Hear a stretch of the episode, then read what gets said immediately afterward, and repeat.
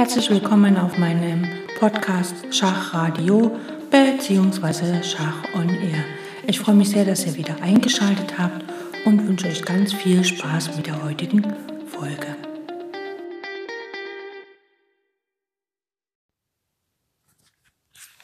Die Wikipedia ist ja echt super schlau und die hat sogar etwas äh, zum Thema Fesselung gesagt. Und zwar sagt die Wikipedia, eine Fesselung im Schachspiel ist die Einschränkung der Bewegungsmöglichkeiten einer Figur dadurch, dass sie sich zwischen einem gegnerischen Läufer, gegnerischen Turm oder der gegnerischen Dame und dem eigenen König oder einer eigenen wertvolleren Figur oder einem anderen wichtigen Feld befindet. Das ist ein bisschen gestelzt ausgedrückt, aber so ist sie nun mal die Wikipedia. Ähm, das ähm, ach, weiter geht's jetzt sogar und zwar äh, äh, einem anderen wichtigen Feld, zum Beispiel ein Mattfeld, dies stellt für die gefesselte Figur einen erheblichen Nachteil dar und macht sie häufig auch zu einem Angriffsziel. Man unterscheidet drei Arten von Fesselung. Die echte Fesselung, das heißt, die gefesselte Figur darf nicht ziehen, da sonst der hinter ihr stehende König im Schach steht. Dann gibt es eine Linienfesselung. Die gefesselte Figur kann nur innerhalb der Wirkungslinie der gegnerischen Figur ziehen oder eventuell die fesselnde Figur sogar schlagen. Und es gibt die unechte Fesselung. Zwar darf nach den Spielregeln die gefesselte Figur ziehen, das aber führt zum Nachteil, zum Matt oder zum Materialverlust. Ich muss sagen, Linienfesselung ist quasi ähm, nicht nur auf der Linie, sondern halt auch auf der Reihe oder Diagonale die nennen das hier Linienfesselung. Im Grunde ist Linienfesselung auch eine unechte Fesselung. Äh, allerdings kann die Figur sich nur auf dieser Wirkungslinie bewegen, während bei einer klassischen unechten Fesselung kann sich die Figur bewegen, wohin sie will, aber es folgt halt dann einfach Materialverlust. Wir werden uns heute äh, Fesselung anschauen.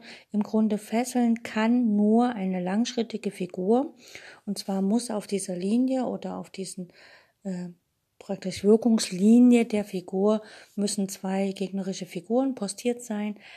Eine, ein Hintermann sozusagen, also eine hintere Figur, die die wertvollere Figur darstellt. Ist es der König? Ist es eine klassische echte Fesselung?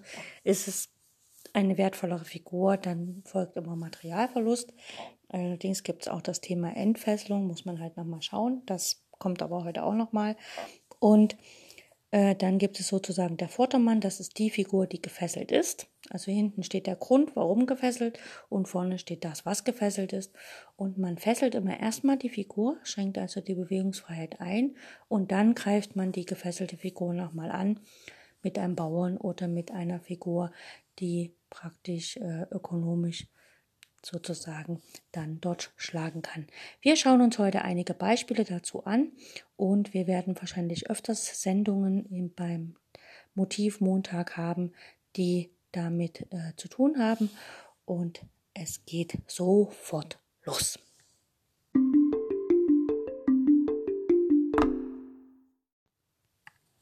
Wir haben folgende Stellung auf dem Brett, ein Klassiker fürs Thema Fesselung. Und zwar der weiße König steht auf E2, ein weißer Turm auf B1, ein weißer Turm auf F1 sowie ein Läufer auf C2. Und dann gibt es noch ein paar Bauern auf A5, C5, D4, E3 und H3. Schwarz hat den König auf dem Feld G6, ein Turm auf F6, ein Turm auf F7 und ein Läufer auf F5 sowie einige Bauern auf A6, B7, C6, D5 und G5. Weiß ist hier am Zug und wie wir sehen, ähm, der Läufer auf C2, der fesselt quasi den Läufer auf F5. Der Läufer auf F5 kann jetzt quasi nicht auf dieser Diagonale H3 C8 ziehen, weil wenn er wegzieht, steht der König im Schach. Das ist aber nur eine sogenannte Linienfesselung, denn der Läufer könnte sich auf der Diagonalen ähm, ähm, B1, H7 noch frei bewegen. Das heißt, er kann also nach E4 gehen oder nach D3 oder nach C2 ne, den Läufer schlagen. Das könnte er machen. Und wir wollen natürlich ähm, wenn wir eine Fesselung ausnutzen wollen, dann wollen wir natürlich, wenn möglich, eine echte Fesselung haben, also eine Figur vom Gegner, die sich absolut überhaupt nicht bewegen kann. Und das wäre statt ein Läufer auf F5 ein Turm auf F5 und demzufolge schlagen wir erstmal hier mit unserem Turm von F1 auf F5 und drohen damit, dass der Turm wieder abzieht und der Läufer quasi dann Schach bietet. Das kann sich Schwarz natürlich nicht gefallen lassen. Schwarz schlägt zurück, Turm F6 schlägt auf F5. Und jetzt sehen wir, der Turm auf F5 ist gefesselt durch den Läufer auf C2. Er kann sich absolut nicht bewegen. Der König könnte weggehen und ähm, dann wäre der Turm noch gedeckt von seinem Freund auf F7 und demzufolge müssen wir, damit der König auch an den Turm gebunden bleibt, diesen Turm nochmal angreifen. Jetzt können wir leider nicht den Bauern nach E4 stellen, weil erstens hebt das die Fesselung auf und zweitens ist das Feld E4 unter schwarzer Kontrolle durch den Bauern auf D5. Aber wir können unseren zweiten Turm von B1 nach F1 stellen und jetzt haben wir quasi äh, den Turm auf F5, der ist gefesselt durch den Läufer auf C2 und äh, nochmal angegriffen von dem Turm auf F1. Also er ist zweimal attackiert und im Moment ist er auch zweimal gedeckt. Aber der König kann nicht aus der Fesselung raus, also kann nicht weggehen und sozusagen den Turm entfesseln, denn dann wäre der Turm nur noch einmal gedeckt und würde natürlich verloren gehen, was dann für Schwarz Materialverlust wäre und letztlich wahrscheinlich auch Verlust der Partie. So, deswegen spielt Schwarz hier einfach einen Wartezug, Turm F6, er kann auch Turm F8 spielen, das ist egal. Und Weiß spielt hier Turm F3. Er hat keine Eile, den Turm hier zu schlagen. Wie gesagt, Schwarz kann sich aus dieser misslichen Situation nicht befreien. Und Weiß hat halt jetzt ähm, die Zeit, den König an den Turm F5 heranzuführen, sozusagen den Turm noch ein drittes Mal anzugreifen, denn mit dem Bauern klappt das ja nicht, also muss er halt mit dem König aktiv werden. Und das heißt, er spielt erstmal den Turm nach F3, baut sich quasi eine Brücke, die er überqueren kann. Und äh, Schwarz kann nichts machen, er kann nur zuschauen. Also er spielt Turm F7 von mir aus.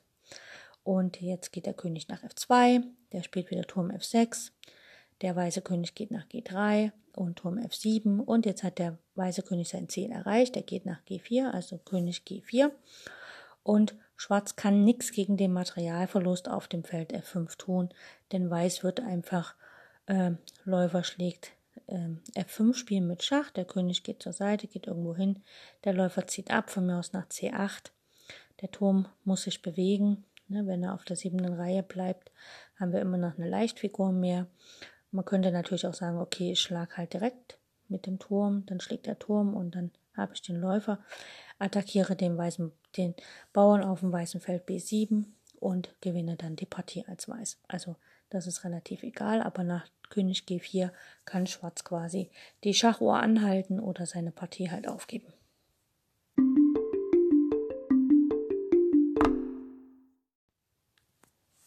Wir haben folgende Stellung auf dem Brett. Der weiße König steht auf dem Feld E8, ein weißer Läufer auf H3 und ein weißer Bauer auf C5.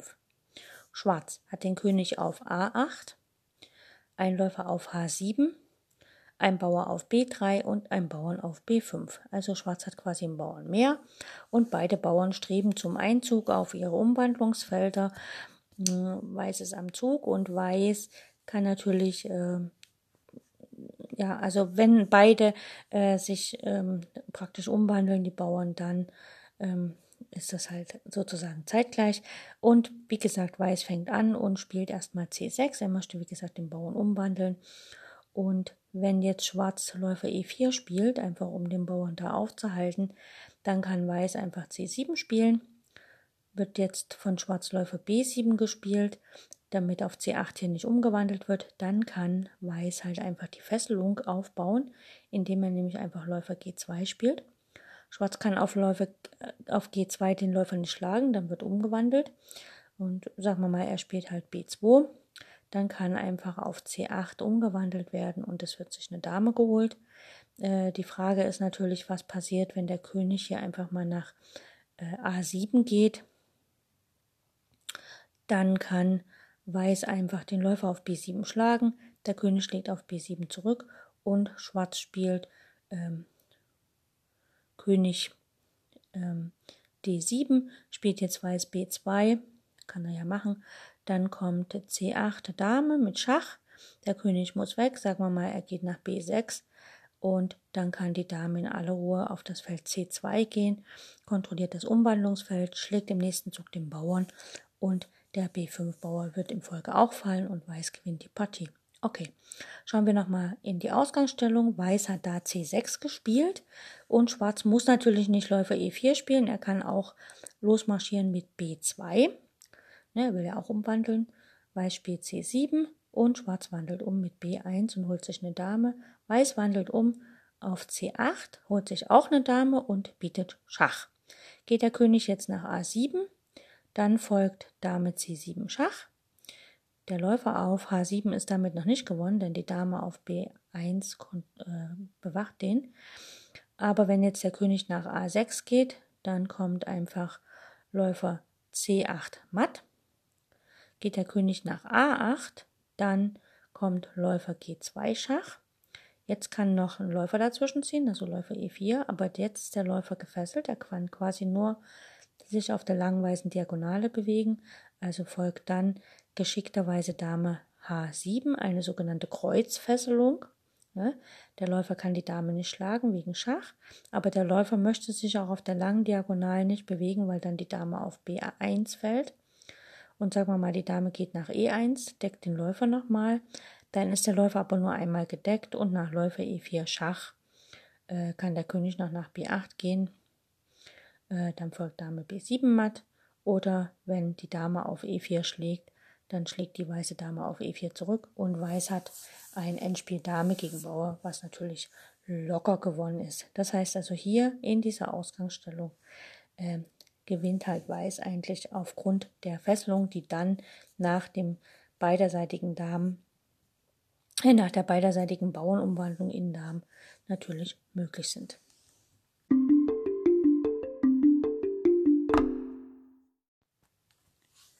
Wir haben folgende Stellung auf dem Schachbrett.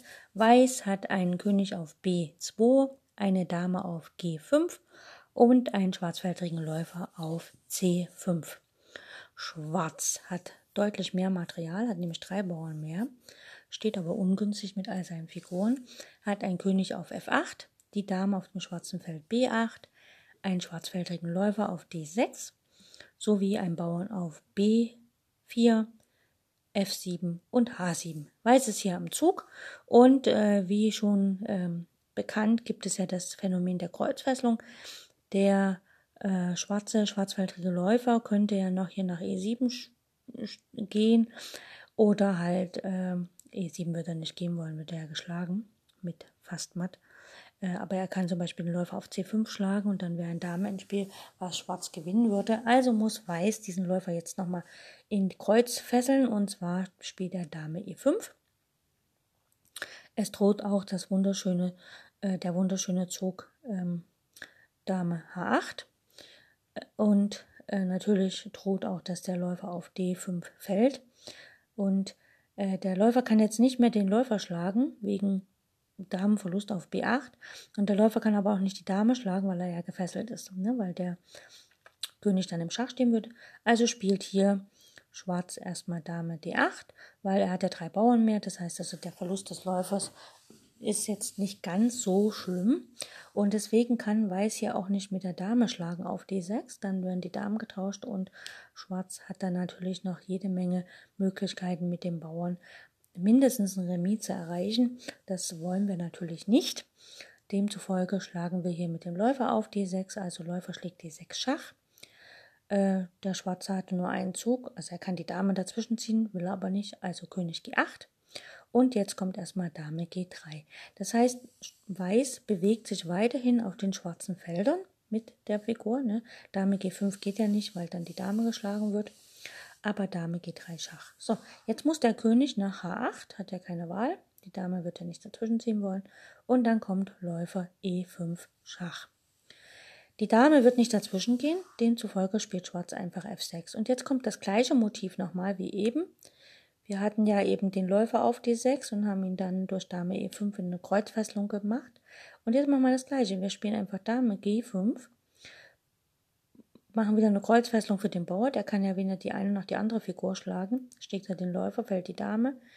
Äh, die Dame darf er nicht schlagen, weil der Läufer ja den König anfesselt. Und letztlich verliert Schwarz dann noch diesen Bauern und letztlich dann auch die Partie.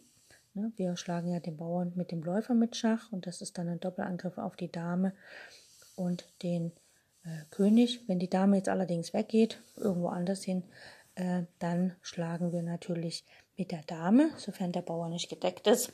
Ne? Also wenn der Bauer von der Dame gedeckt ist, wird mit dem Läufer geschlagen, es droht dann matt auf G7. Äh, da muss sich Schwarz ziemlich viel einfallen lassen. Und wenn aber die Dame so wegzieht, dass der Bauer auf F6 nicht mehr gedeckt ist, dann schlägt natürlich die Dame mit Schach.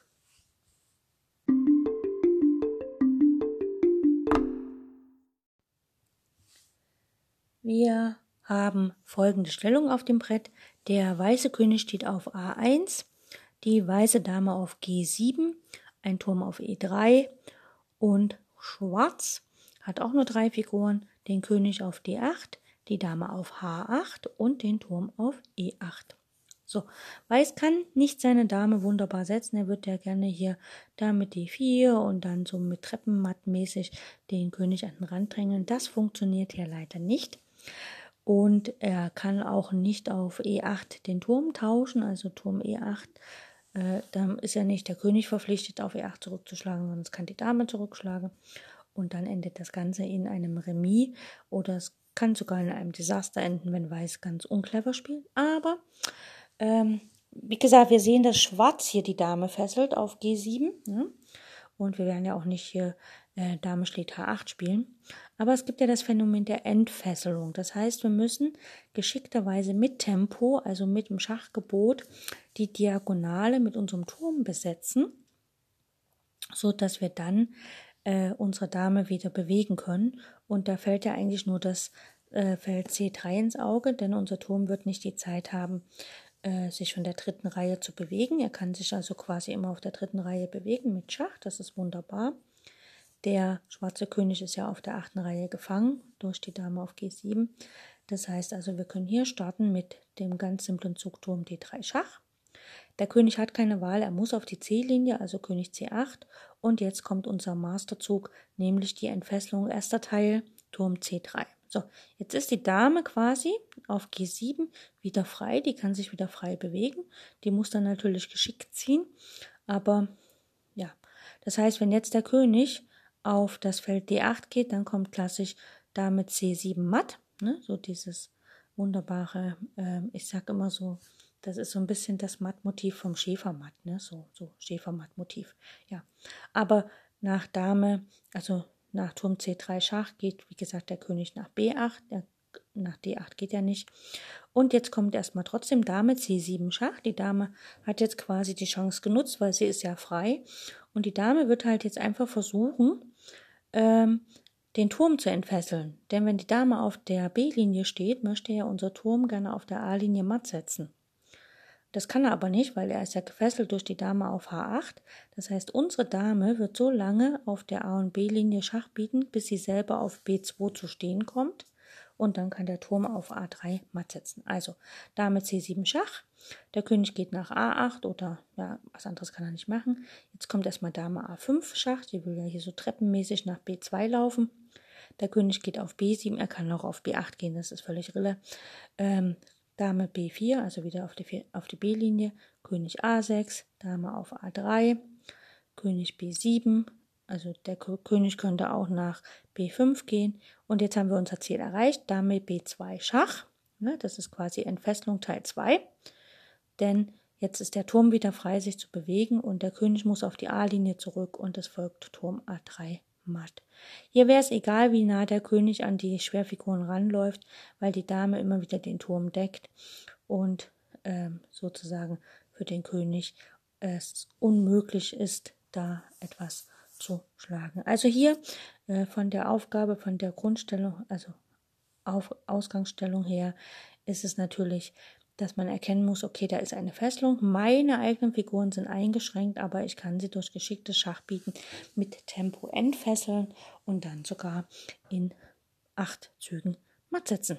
Also eine wunderbare Sache.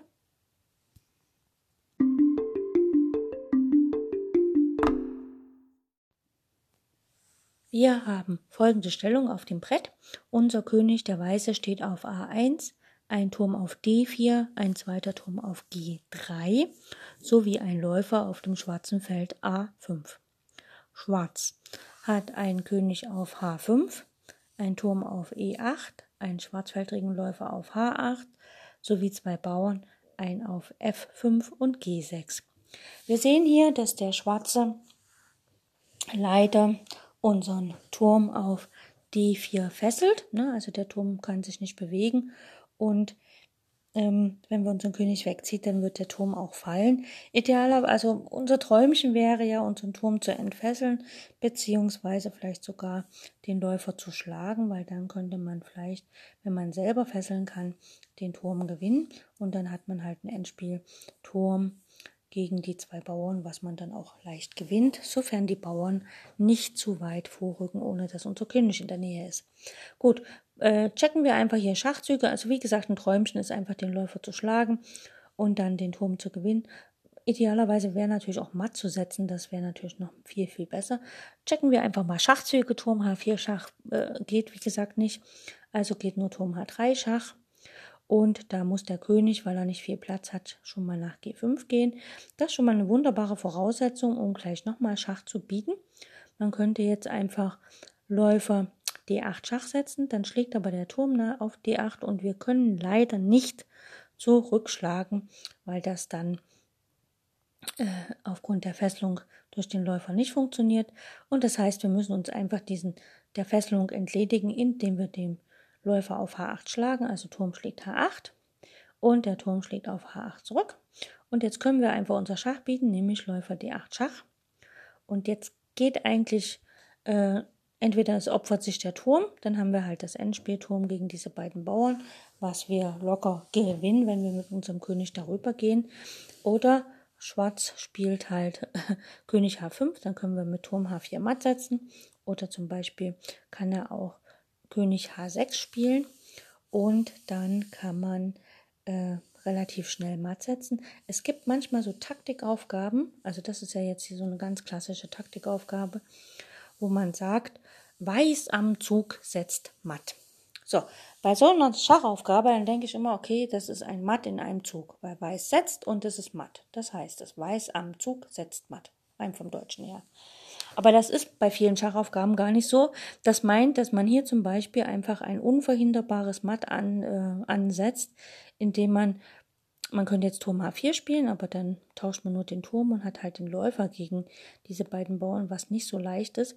Man kann aber auch einfach hier Läufer F6 spielen und es droht halt unverhinderbar das Matt auf ähm, H4. Setzt der Bauer vor, kann man den Turm auf H8 schlagen und macht der König irgendwas, dann kann man halt äh, Turm H4 und dann gewinnt man den Turm auf A8.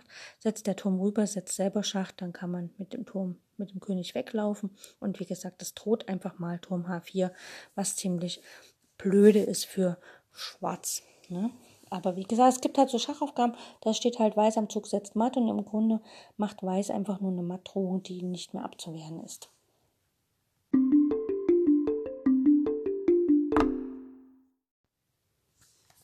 Wir haben folgende Stellung auf dem Brett, die ein bisschen dem der letzten Stellung ähnelt. Das heißt, da muss man mal wirklich das Brett leer räumen und mal auch wirklich den Kopf nochmal frei machen. Vielleicht nochmal Fenster auf Luft holen oder ein Gläschen Wasser trinken oder sich einen Schluck aus der Kaffeetasse gönnen, wie auch immer. Ähm, der weiße König steht auf dem Feld A1, ein weißer Turm auf C7, ein weißer zweiter weißer Turm auf D4, ein Läufer auf A5 und ein Bauer auf G5. Also weiß hat hier einen Bauern mehr als gerade eben. Und Schwarz hat den König auf F7, ein Läufer, äh, ein Turm auf E7, er will ja nicht im Schach stehen, ein Läufer auf H8 und zwei Bauern auf F5 und G6, also wie gerade eben. Der Läufer auf H8 fesselt unseren wunderschönen Turm auf D4. Wir können hier leider nicht irgendwelche Metzgen mit unserem Turm machen und Läufer B4 äh, zum Beispiel den Turm dann nochmal angreifen, äh, scheitert an, dass der Turm geschlagen wird oder halt unser zweiter Turm geschlagen wird. Das heißt, für Weiß sieht es ein bisschen komisch aus, aber Weiß kann folgendes machen. Er kann ja wieder das Phänomen der Entfesselung aufgreifen äh, anwenden. Das heißt also, entweder er schafft es mit Schachs äh, etwas auf B2 oder C3 hinzustellen, so dass er den Turm wieder bewegen kann, oder er schafft es mit dem Läufer auf die Diagonale, sich vor den Läufer auf H8 zu setzen, also so dass der Turm dann quasi wieder frei ist.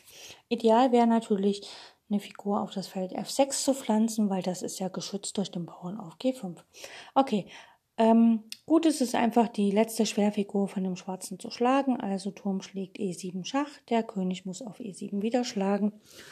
Und jetzt können wir folgendes machen. Nächster Schachzug. Turm kann ich setzen. Schachzug gibt es nur mit Läufer, also Läufer B4 Schach, bringt aber nicht so richtig was. Wir wollen ja die Diagonale für den Läufer verstopfen.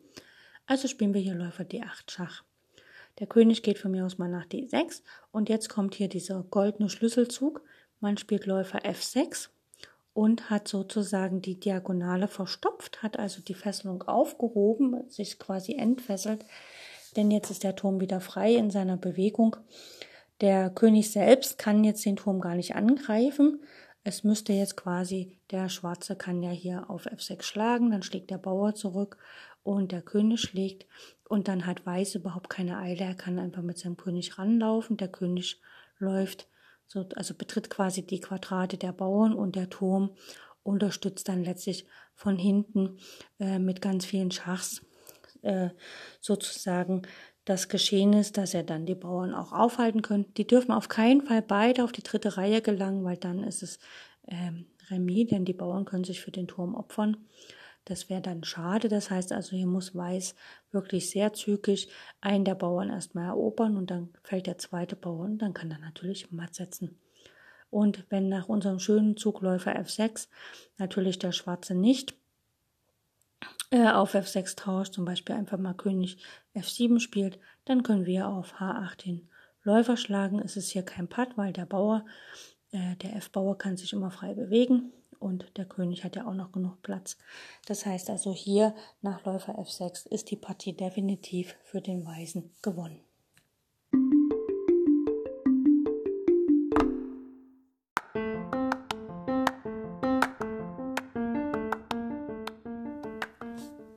Wer meinem Schachradio schon länger folgt, der kennt ja auch meine Serie vom Sonntag über die Schachweltmeister oder Schachgroßmeister.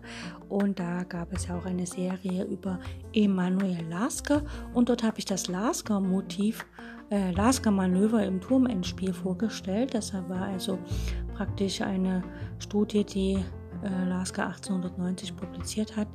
Oder zumindest die publiziert wurde in der Deutschen Wochenschau 1890 und dort äh, ist es halt einfach so, dass ähm, Weiß ja, gewinnen möchte und sozusagen seinen Bauern durchkriegen möchte und natürlich aber erstmal von Schwarz einen Bauern gewinnen muss und dann treibt er quasi den König immer weiter runter, sodass letztlich er eine Fesselung anwenden kann, beziehungsweise äh, ähm, auf der zweiten Reihe den Bauern schlägt. Der Turm steht auch auf der zweiten Reihe und äh, der König auch. Das heißt also, in dem Moment, wo äh, da, dann kann der Turm nicht mehr äh, auf dem Feld C7 den, Bauern, den, den anderen Bauern schlagen. Also er ist nicht in der Lage, den weißen Bauern zu schlagen, muss quasi seine Aufgabe auf der C-Linie, wo der weiße Bauer zum Beispiel mal steht, äh, verlassen. Und dann kann natürlich Weiß die Dame umwandeln und dann ist ein Endspiel Dame gegen Turm, was ja gewonnen ist, auf dem Brett. Das heißt also auch in Studien, in Endspielstudien wurden von Meistern immer mal wieder das Thema Fesselung aufgegriffen. Allgemein taucht das Thema Fesselung immer wieder auf, schon in Schacheröffnungen. Ne, wir spielen E4, E5, ähm, Spielläufer C4, Schwarz spielt Springer F6, dann wird der Springer halt einfach mal gefesselt mit Läufer G5 und das Drama kann dann mitunter sehr groß werden. Oder wenn nach ähm, E4, E5 ähm, Weiß zum Beispiel ähm, Läufer C5 spielt und Schwarz spielt Läufer, äh, Springer C6, dann kann der Springer direkt gefesselt werden mit Läufer B5 und so weiter. Also da sind immer in Eröffnungen tauchen viele Fesselungen auf, wobei meistens dort dann der Läufer einen Springer fesselt. Das ist so das ganz klassische. Und da ist es immer gut zu wissen, wie kann man das effektiv entfesseln. Zum Beispiel beim Seekadettenmatt äh, tritt auch eine Fesselung auf, die wird einfach ignoriert und dafür matt gesetzt. Ne? Also man zieht den Springer quasi weg, äh, lässt sich die Dame schlagen, aber der Springer ist halt eine Figur, die am Matt nachher beteiligt ist, am sogenannten Seekadettenmatt. Das heißt also, das Thema Fesselung ist ein sehr, sehr wichtiges Thema, wenn man ähm, zum Beispiel Kindern Schach beibringt und man benutzt die Stappenmethode. Da kann man quasi in jedem Jahrgang immer wieder rund um das Thema Fesselung jede Menge äh, Kapitel und äh, Aufgaben, Serien finden. Und ich finde, das Thema ist auch sehr, sehr wichtig. Wir werden das hier im Schachradio öfters beleuchten, alles rund um das Thema Fesselung. Ich glaube, ich habe für heute, äh, für die heutige Episode, schöne Beispiele herausgesucht. Ich habe sie aus einem kleinen Heft, das nennt sich Fesselung von einem äh, Pavel Dob Prineski herausgesucht. Ähm, das ist so ein kleines Heftchen, da sind 300 Aufgaben zum Thema Fesselung drin. Ich hatte meine Schachschülerin im Einzelunterricht, also im Einzeltraining, die hat dieses kleine Heftchen, ich glaube, innerhalb von drei Monaten durchgearbeitet und sie hat dann natürlich fantastische Erfolge in ihren Schachpartien gefeiert. Nicht nur bezüglich Fesselung, sondern auch, dass sie halt gelernt hat, sich zu entfesseln. Also, ich danke euch fürs Zuhören und freue mich auf die nächste Sendung.